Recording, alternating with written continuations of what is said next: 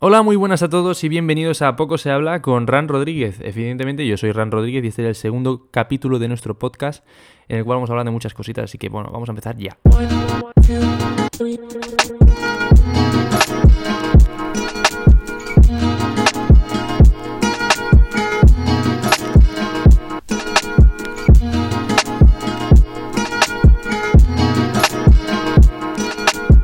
Madre mía, la verdad es que tengo que decir antes de nada, antes de empezar un poquito el tema a tratar, eh, tengo que daros las gracias a todos porque sinceramente hemos tenido una recepción del primer episodio de todos, Prisioneros de las redes sociales, tremenda. Eh, hemos tenido un total de 86 eh, streamings y la media de retención de audiencia ha sido de 39 minutos con 20 segundos, cuando el total del podcast fue de 39 minutos con 27 segundos. O sea que la inmensa mayoría de todos vosotros habéis estado hasta el final y os tengo que dar muchísimas gracias.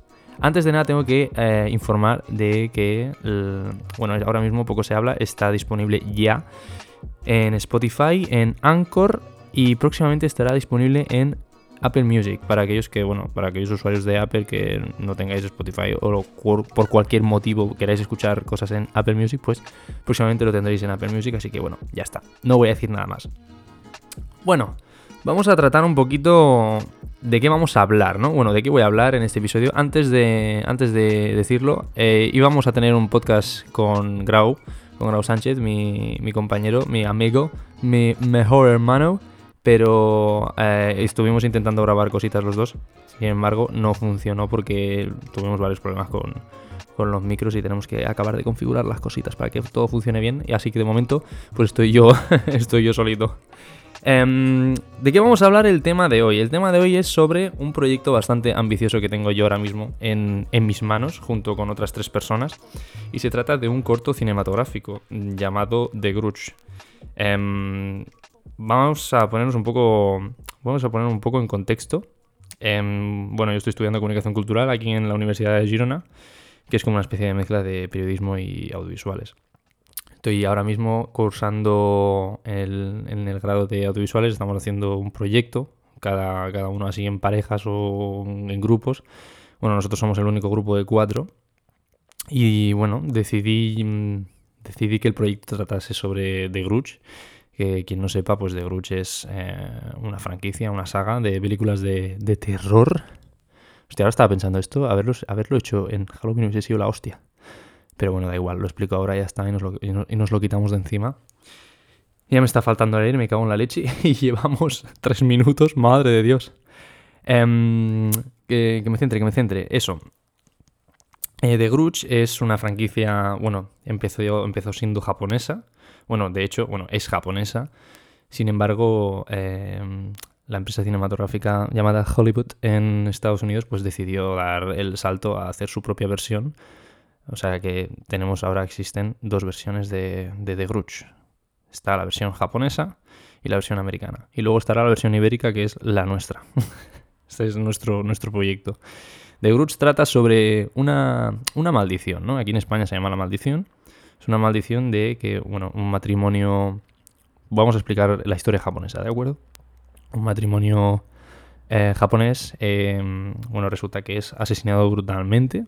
Se desconoce por qué. Uno, más adelante se descubre que es el, el marido que se vuelve todo loco y se carga a la mujer y a su hijo y al gato del hijo. Porque sí, venga, porque aquí o todos o nadie. Madre mía, me está faltando el aire hoy, no sé qué me pasa. Total.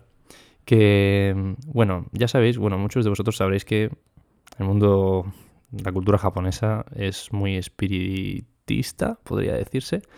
Le gusta mucho el rollete de, de los espíritus. Y bueno, se ve que mm, cuando una persona muere bajo los bajo condiciones así de una tremenda ira, pues nace una maldición, ¿no? Y esa maldición pues te persigue hasta que te mata. Esto técnicamente, técnicamente es una leyenda real en Japón. Que bueno, que supieron plasmarla de una manera bastante, bastante fresca para, para hacer un, una, una, saga de películas que se llevaron bastante bien en aquel entonces. Os las recomiendo un montonazo, de verdad. Aunque sean viejas, es, te, transmite, te transmite el terror de una manera bastante intensa. O sea que... recomendadísima al 100%. Total, que mm, resulta que, que, esos espíritus se mantienen en, en la casa donde han sido asesinados. Y mm, después de, después de que tú, por ejemplo, te vayas a esa casa a vivir, porque claro, después de que... Me voy a, tengo que centrarme.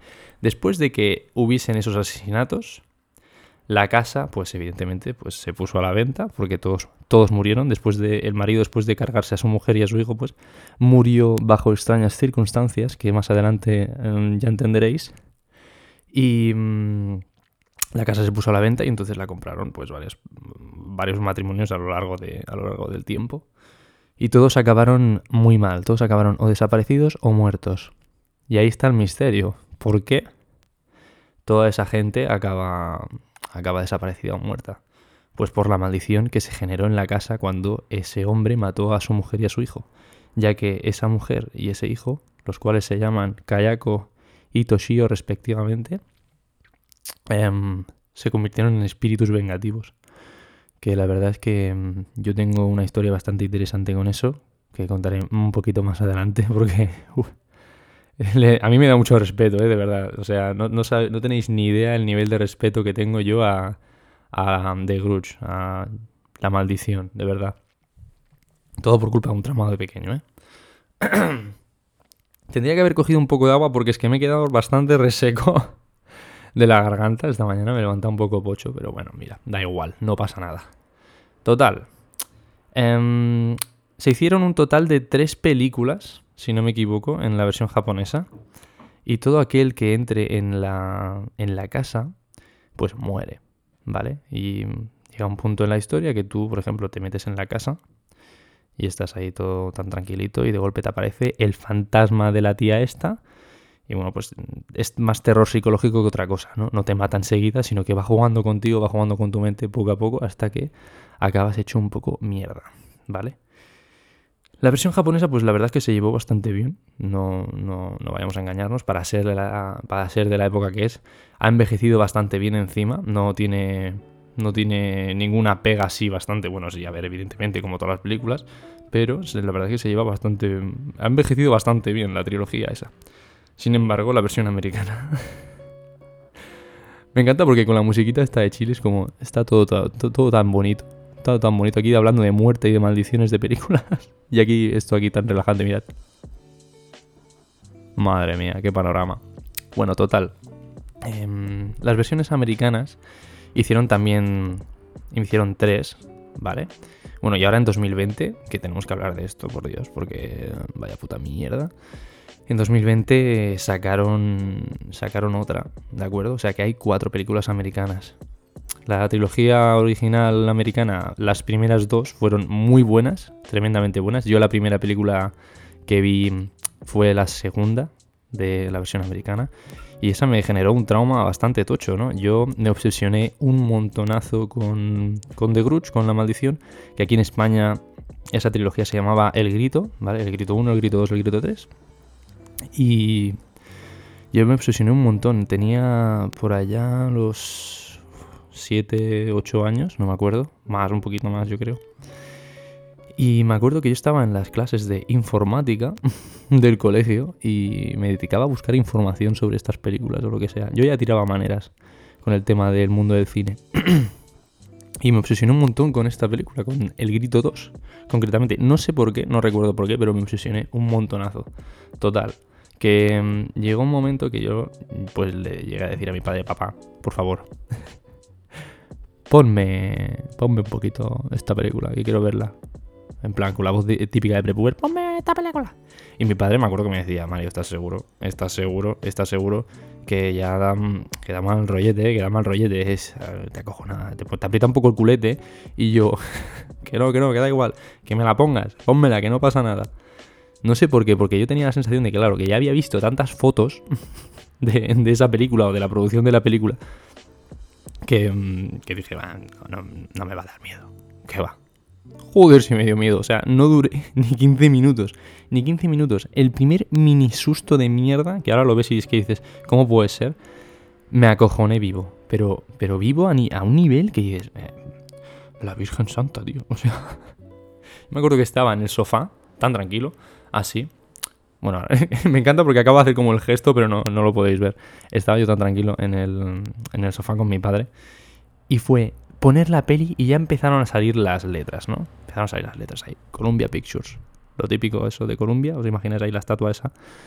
Y de golpe con una música de fondo, que voy a poner de fondo ahora mismo, ¿de acuerdo? Poneros en situación. y de golpe salen ya las productoras, ¿no? Sale Ghost House Pictures, todo eso, lo típico de las películas de terror, ¿sabéis? Y empieza la película. y a mí se me cambió la cara tremendo, pero es que se me cambió de una manera tremenda. Ya me puse apretadísimo a mi padre, así de pegado, pegado, pegado, con, una, con la oreja derecha pegada al cuerpo de mi padre y la izquierda que estaba al aire libre me la estaba tapando con la mano. es que me acuerdo como si fuera ayer. Y entonces empezó la película, empieza, empieza chunga, empieza chunga, chunga. Y allá por el cuarto de hora ya ya aparece, por fin aparece ya el primer, el primer momento del fantasma, ¿no?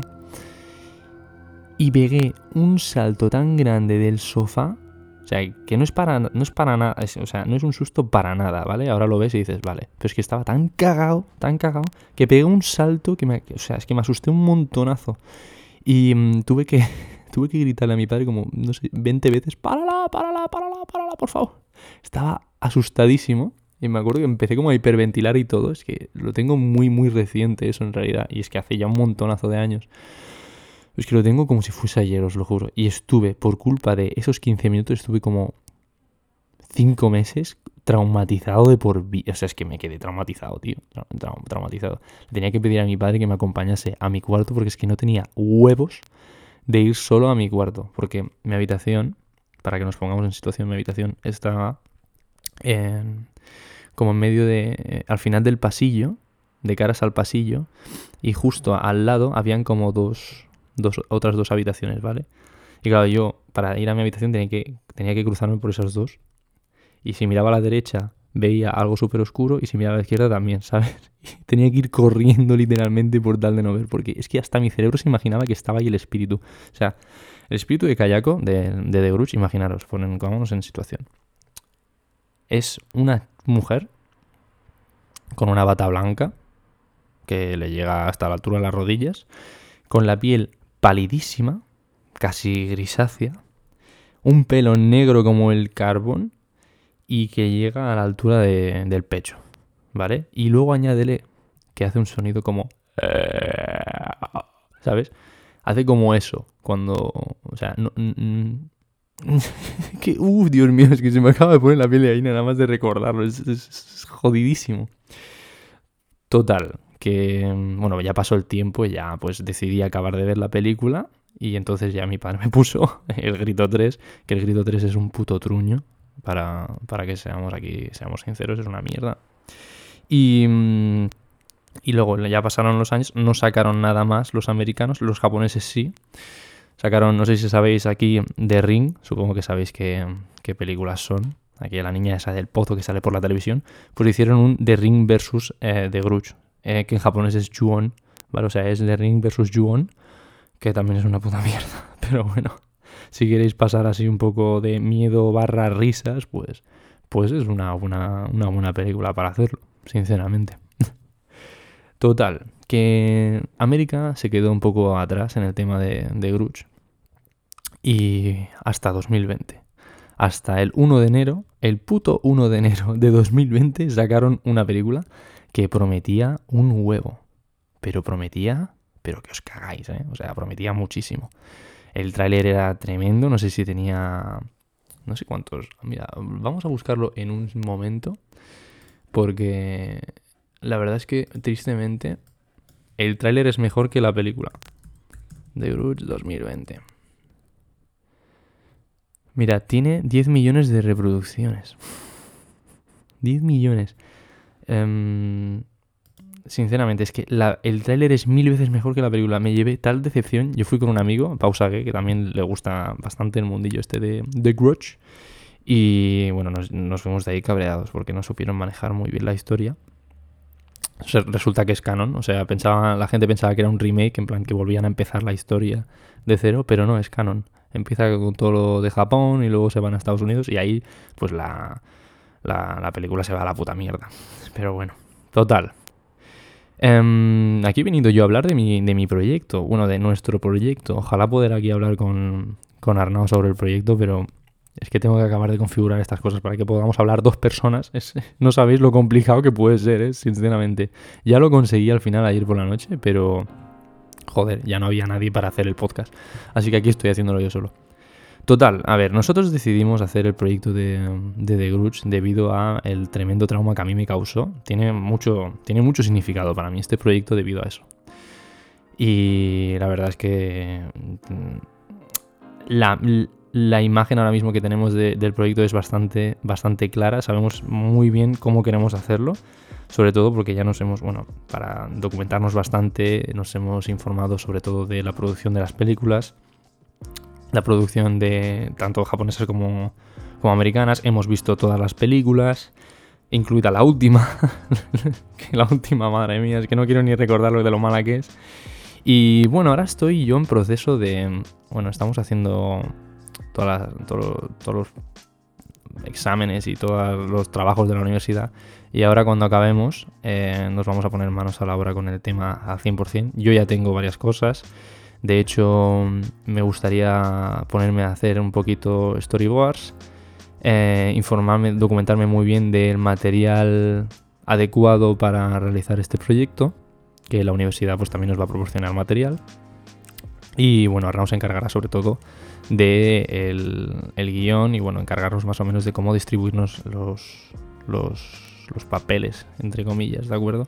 A ver, evidentemente mm, vamos a salir también en el, en el corto, pero también saldrá otra, otra gente, o sea, no vamos a ser solo nosotros, sino que también queremos que salga más gente. Y bueno, después de haber visto la película esta del 2020, pues o sea, Arnaud también la ha visto, evidentemente, y no nos gustó para nada. Y la visión que tenemos de, lo nuestro es mil veces mejor.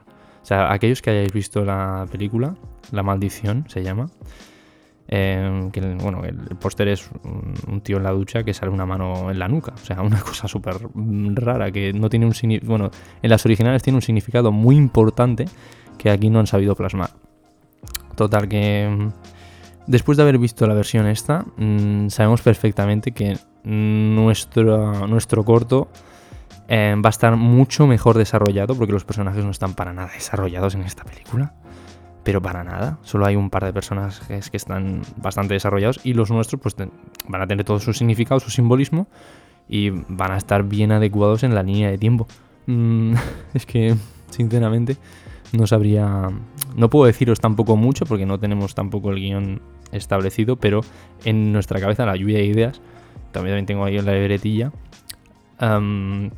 sabemos exactamente cómo, queremos hacerlo, ¿no? Yo, por ejemplo, a mí me gustaría antes de hacer un teaser trailer de, material que o se tenga que incluir o no en, la, en, el corto, para un poco hacer la, hacer la idea, hacernos a la idea de cómo, de cómo va a ser, ¿no? Bueno, haceros a todos a la idea y bueno, cuando esté, cuando esté acabado, sinceramente, evidentemente lo voy a anunciar por aquí y lo vamos a intentar plasmar en, en, en, la universidad, en plan de que lo pueda ver toda la gente de la universidad y bueno, familiares y todo eso, pues una proyección. A ver, yo, yo es que voy muy a lo loco con esto, sinceramente, porque ya os lo he dicho, tiene mucho, mucho, mucho, mucho significado para mí.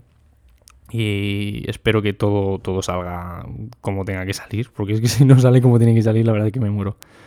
Pero bueno, las clases de audiovisuales también, también ayudan porque nos están enseñando a editar a un nivel bastante más, más complicado con programas como el Premiere y todo eso.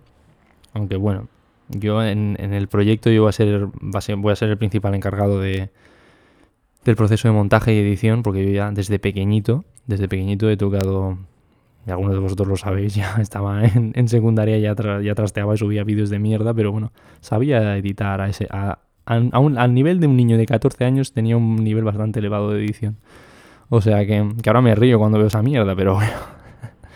Em, yo he trasteado con mm, prácticamente todos los programas habidos y por haber de edición, empezando por el Movie Maker y acabando por el Adobe, el Adobe Premiere, el Final Cut Pro, Sony Vegas, etcétera, etcétera, etcétera. O sea, la verdad es que tengo también muchas ganas de poderme a trabajar con este corto porque es, un, es como un juego para mí. La edición es un juego. Y, es la, y es a lo que me quiero dedicar profesionalmente en el futuro. No quiero ser. Me gustaría ser editor o técnico audiovisual. Mm, esa es mi meta. esa es una de mis metas, mejor dicho, en, en mi vida. Así que bueno, esperemos que todo, que todo salga bien.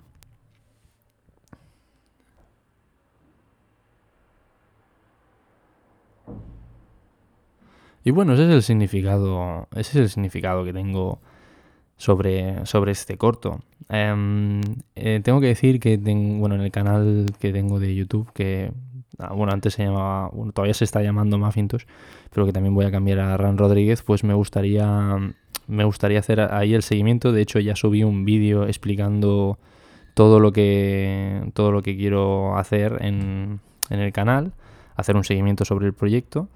Y el próximo vídeo que sea, pues va a ser ideando los storyboards. A ver, ya tengo los papeles imprimidos, los en plan las plantillas para hacer los storyboards. Que los storyboards, para una, que la gente que no lo sabe, los storyboards es cuando ya tienes una vez planteado la escena que quieres hacer, tú la antes de antes de grabarla y antes de antes de realizarla, en general con todos sus aspectos, en plan iluminación, cámaras, eh, maquillaje, todo Em, tienes que hacer un storyboard para saber más o menos, para tener una idea más o menos clara de cómo quieres que sea esa escena. En plan, el plano, los elementos que van a aparecer, em, todo eso, ¿no? Los detalles. Y bueno, ya tengo aquí mis hojas, mis hojas preparaditos, así que em, ya tengo, tengo que ponerme a hacer los storyboards porque, bueno, aunque yo creo que primero deberíamos de tener un poquito una sinopsis y saber cómo desarrollar la historia exactamente antes de realizar los storyboards, aunque sin embargo me gustaría hacer un poquito, un poquito plasmar un poquito ya lo que viene siendo el inicio de la, de la película, ¿no? Que tampoco, bueno, del corto, que tampoco, mucho diálogo al principio no creo que sea necesario. Yo creo que es mucho más importante el, el mensaje en imágenes, en, bueno, en este caso en vídeo, que, un, que voces, ¿no? Cuatro, cuatro líneas de guion y el susto del principio. No sé si nos entendemos, el clásico. O sea que a ver, a ver qué tal, a ver qué tal, cómo surgen las, las cositas.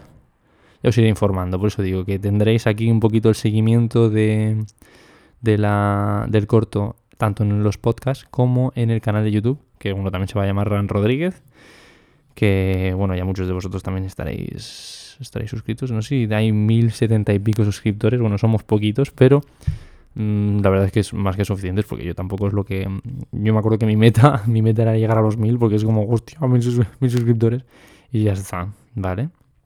Así que bueno chicos, 23 minutitos. Hoy ha sido un podcast un poco, un poco corto, la verdad. No sé si me gustaría tratar algún, algún tema más. No se me ocurre nada. ¡Ah, sí! Así un pequeño, un pequeño inciso. Em, no sé si aquí hay algún fan de Resident Evil, pero bueno, si estáis al tanto, habrán anunciado Resident Evil 3 Remake para PlayStation 4, Xbox One y PC. Y bueno, yo soy aquí el fan número uno de toda la lemburda de Resident Evil. O sea, tengo todos los juegos. Todos, todos, todos. Y, y bueno, ayer, a día de. El día. ¿Qué día estamos hoy, por cierto? Día 15. Pues el 14 o el 13 fue, no me acuerdo. Em, pues bueno, da igual.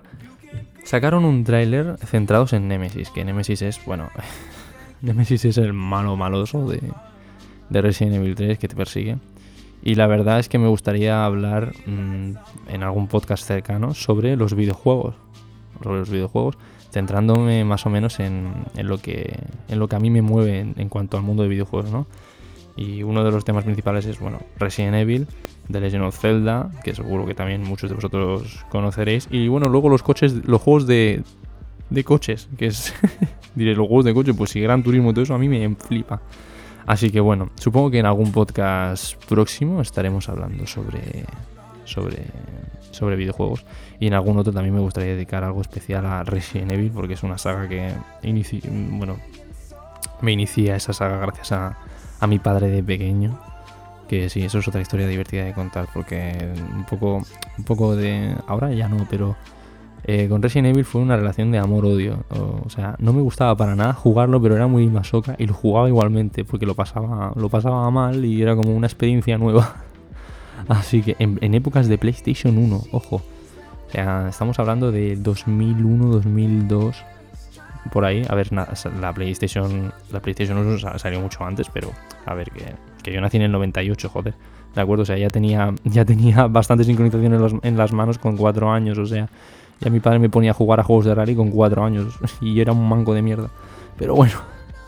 En fin, chicos, eh, hasta aquí el podcast de hoy. Ha sido cortito, pero bueno, mm, así, así tampoco os quito tanto de tiempo y podéis escucharme relajadamente mientras vais a, al trabajo, a la universidad, mientras os vais a la cama, mientras estáis duchando, mientras estáis cenando, lo que sea.